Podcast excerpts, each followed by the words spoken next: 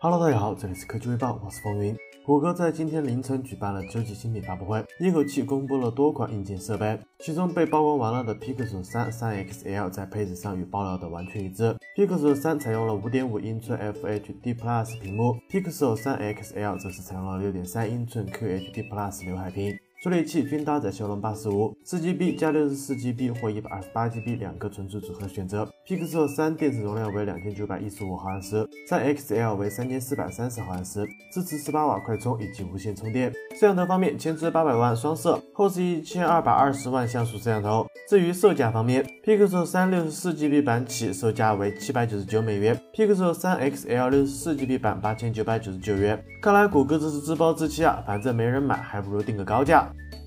随着绿厂公布了售价仅一千五百九十九元的屏下指纹新机 OPPO K1 后，今天 vivo 也放出了一张凭实力说话的新机预热海报，并且在网络上也出现了这款机器的简单上手视频。可以看到，vivo 新机采用了水滴屏设计，并且还强调了采用全新的处理器，在与此前推出的 vivo Z1 相比，在多个应用以及游戏场景具有一定的优势。因此，猜测这款 vivo 新机可能会搭载骁龙六七零处理器。而从工信部查到了 vivo 的一款型号为 V 十八幺三 BA 的新机入网，该机采用了六点三英寸幺零八零 P 屏幕，提供前置一千两百万、后置一千六加两百万像素双摄，电池容量三千二百四十毫安时。不过，该机并没有配备屏下指纹，依旧是后置指纹识别。不知道十七号 vivo 发布的是不是这款产品呢？今天，华为全连接大会2018在上海世博馆开幕。此次大会上，华为发布了自研云端 AI 芯片升腾系列，其基于达芬奇架构，首批推出了七纳米的升腾910以及十二纳米的升腾310，以及基于这两款芯片的云服务。这两款 AI 芯片和大规模分布式训练系统都将在于明年第二季度推出。徐志军在接受采访时表示，华为这两款 AI 芯片均不会单独对外销售，而是以芯片为基础研发的模块、一体机、加速卡等产品销售。提供硬件和服务，赋能厂商。他还表示，华为没有单独卖过芯片，所以也不会与英特尔等芯片厂竞争，坐等国产芯片的崛起。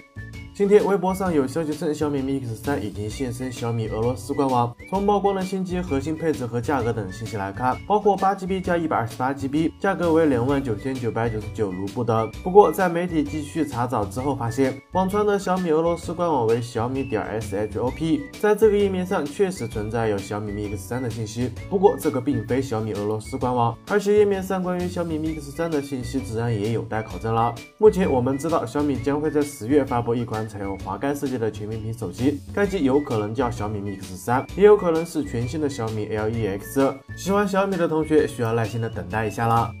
据外媒消息，苹果 iPhone 的双摄像头技术涉及侵犯专利，再一次被诉讼。原告声称，苹果 iPhone 的双摄方案侵犯了其1999年开发的一项发明专利。据悉，该专利申请于2003年，专利名称为使用多个镜头及感应器还拍摄多个照片的方法。涉及的产品包括 iPhone 7 Plus、iPhone 8 Plus、iPhone 10、iPhone 10s 和 iPhone 10s Max。上述列举的苹果手机都采用后置双摄像头设计，并使用了广角镜头加远摄镜头来进行人像模式的拍摄。人像照明以及数码变焦照片，这些都侵犯了自己的专利。两位原告表示，苹果并未获得他们的授权就使用了这项专利，而且在明知侵犯专利的情况下，仍然在不同款型的 iPhone 中使用了这项技术，因此向苹果公司要求三倍的赔偿。大家觉得苹果该赔这个钱吗？好了，以上就是本期视频的全部内容了。扫码关注薇姐的微信公众号，获取更多有趣的内容。我们下期视频再见喽！